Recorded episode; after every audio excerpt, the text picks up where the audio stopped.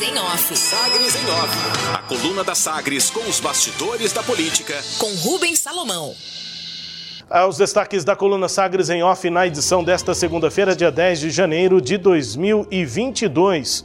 Você confere que depois de troca no comando, deputado cobra privatização da Saneago. Segundo ele, a estatal é um foco de corrupção.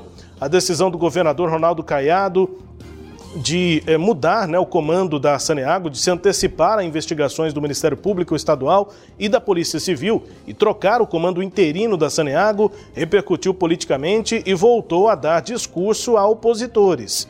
Além da nota publicada pelo PSDB, o representante da base do presidente Jair Bolsonaro, do PL aqui em Goiás, o deputado federal Major Vitor Hugo, ainda no PSL, também reagiu e cobrou a privatização da estatal que chamou de foco de corrupção. Depois de suspeitas sobre irregularidades em contrato da Saneago, o governador Ronaldo Caiado indicou o diretor executivo de liquidação de estatais da Secretaria de Administração, a SEAD, Edson Sales de Azevedo, de Azeredo Souza, para ocupar a diretoria de gestão corporativa da empresa. O nome deve ser aprovado pelo Comitê de Elegibilidade e pelo Conselho Administrativo da companhia para que ele substitua Silvana Canuto Medeiros. Investigações ainda sigilosas do Ministério Público e da DECOR a Delegacia Estadual de Combate à Corrupção apontariam um suposto envolvimento dela, dessa ex-diretora, em irregularidades, supostas irregularidades no contrato de almoxarifado virtual. Isso provocou uma reação do deputado federal Vitor Hugo, que é pré-candidato ou que quer ser pré-candidato a governo aqui em Goiás. Ele voltou a cobrar a privatização da Saneago. Vamos conferir o que disse o deputado federal Major Vitor Hugo em um vídeo que foi postado pela, pelo próprio deputado nas redes sociais. O deputado, portanto, falou aí sobre essa questão da Saneago, entre alguns destaques, questionou por que, que o governo estadual não segue o caminho do governo federal para diminuir o tamanho do estado.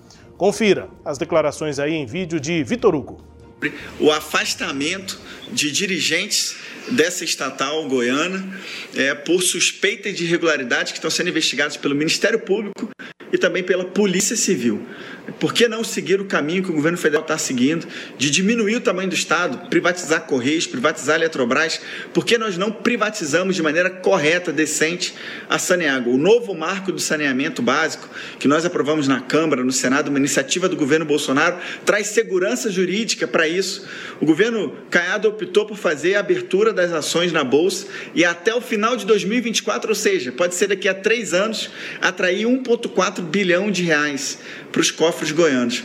Agora, enquanto isso, Rio de Janeiro, Amapá, Espírito Santo e Alagoas em particular, atraindo bilhões e bilhões de reais de maneira imediata. Desde o ano passado, Alagoas em particular, 9 bilhões de reais atraídos no leilão de três blocos, 70 cidades, mais de um milhão de pessoas beneficiadas. Enquanto isso, Saneago, em Goiás, foco de corrupção né, desde governos anteriores e nada é feito.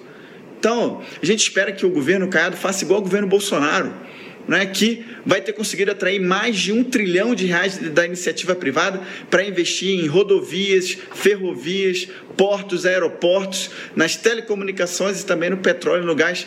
Quanto foi atraído de investimento privado para Goiás a partir do governo atual? Então, motivo de vergonha ver estampados nos nossos jornais, mais uma vez, irregularidades na Saneago. É por isso que, se nós chegarmos lá, vamos tratar sim da privatização com toda a humanidade, respeito aos servidores, vamos fazer igual Correios e Eletrobras aqui no nível federal. Destaque aí, portanto, para a declaração de eh, Major Vitor Hugo, deputado federal que quer ser pré-candidato ao governo aqui em Goiás.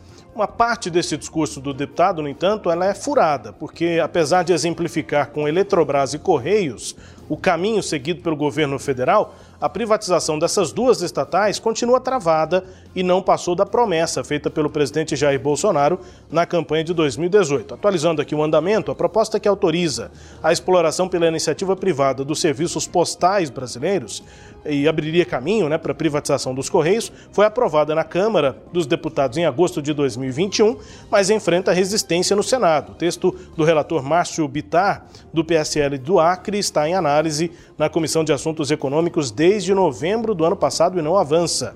Pelo menos no, em relação à Eletrobras, há um pouco mais de avanço. Né? O BNDES afirmou na semana passada que a expectativa é de que a oferta de capitalização ocorra em meados de março deste ano. E a precificação da operação está prevista para acontecer em abril. A capitalização da Eletrobras foi aprovada pela Câmara Federal e pelo Senado, mas ainda resta a análise do projeto pelo Tribunal de Contas da União, o TCU melhora. O prefeito de Goiânia, Rogério Cruz, do Republicanos, usou as redes sociais para informar melhora no quadro de Covid-19. Segundo ele, ele está isolado em casa, tratando a doença, mas não sente mais dor de garganta.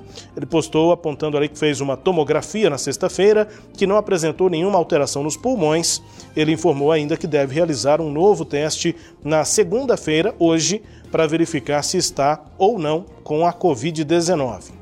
Cheque sem fundo. O Tribunal de Justiça de Goiás manteve decisão de primeiro grau e condenou o deputado federal José Nelto do Podemos a pagar R$ 33.800 a um posto de combustíveis por conta de três cheques inadimplidos, ou seja, sem fundos, cheques que não foram pagos. Conta, consta nos autos que os títulos de crédito foram emitidos em 8 de outubro de 2018, vencimentos ali para o mês de outubro, momento da campanha eleitoral. Ainda de acordo com a decisão, sem o pagamento, esses cheques foram a protestos foram a protesto em 14 de fevereiro de 2019 e lavrados no dia 20 do mesmo mês.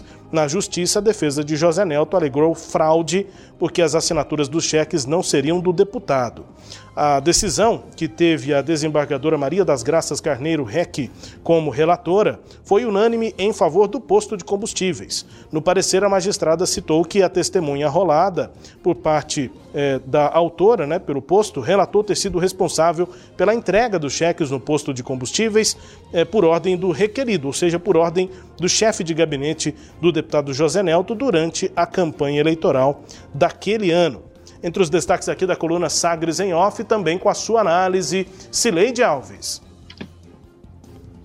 Pois é, Rubens, o, o deputado é, Vitor Hugo está com obsessão sobre alguns temas aí, né, que é a Saneago, é, é um deles. E em toda oportunidade que ele tem, ele bate na Saniago e é, sempre cita aí esse marco regulatório que teria, segundo a versão dele, atraído essa quantidade de, de recursos para investimento é, em, em saneamento. Caiado optou pela, pelo leilão de 49% das ações da empresa, isso foi aprovado pelo próprio governo ao qual o, o Major Vitor Hugo é, representa, né, porque está no plano de saneamento do estado de Goiás, no ajuste fiscal, e foi aceito pelo, é, pelo governo e por que, que foi aceito? Porque foi, é, foi alterada uma lei federal com voto do Congresso Nacional, né, passou pelo Congresso Nacional, onde o deputado é parlamentar,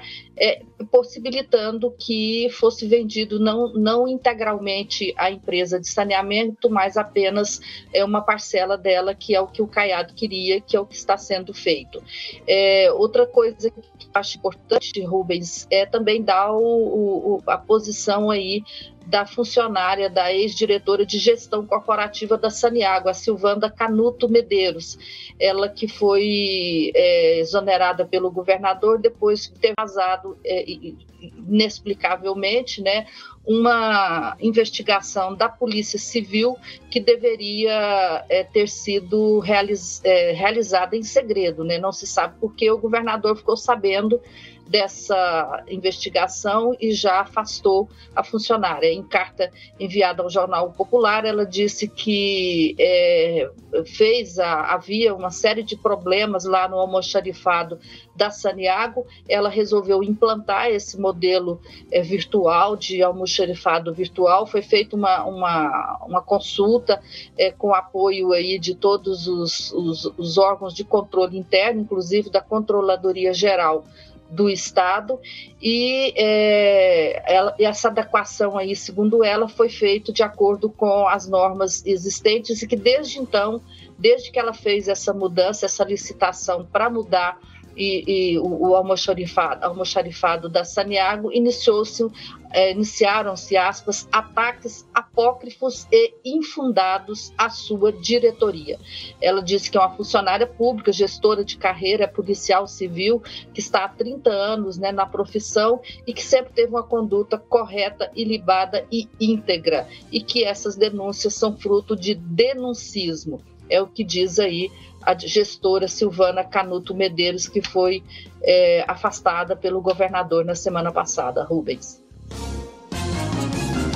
Importante o registro aí da posição também da Silvana. Enfim, destaques de hoje da coluna Sagres em Off, também com análise de Celeide Alves. A coluna que também é podcast e está no nosso portal sagresonline.com.br. Sagres em Off. Sagres em Off. A coluna multimídia. Acompanhe ao longo do dia as atualizações no www.sagresonline.com.br. Sagres em Off.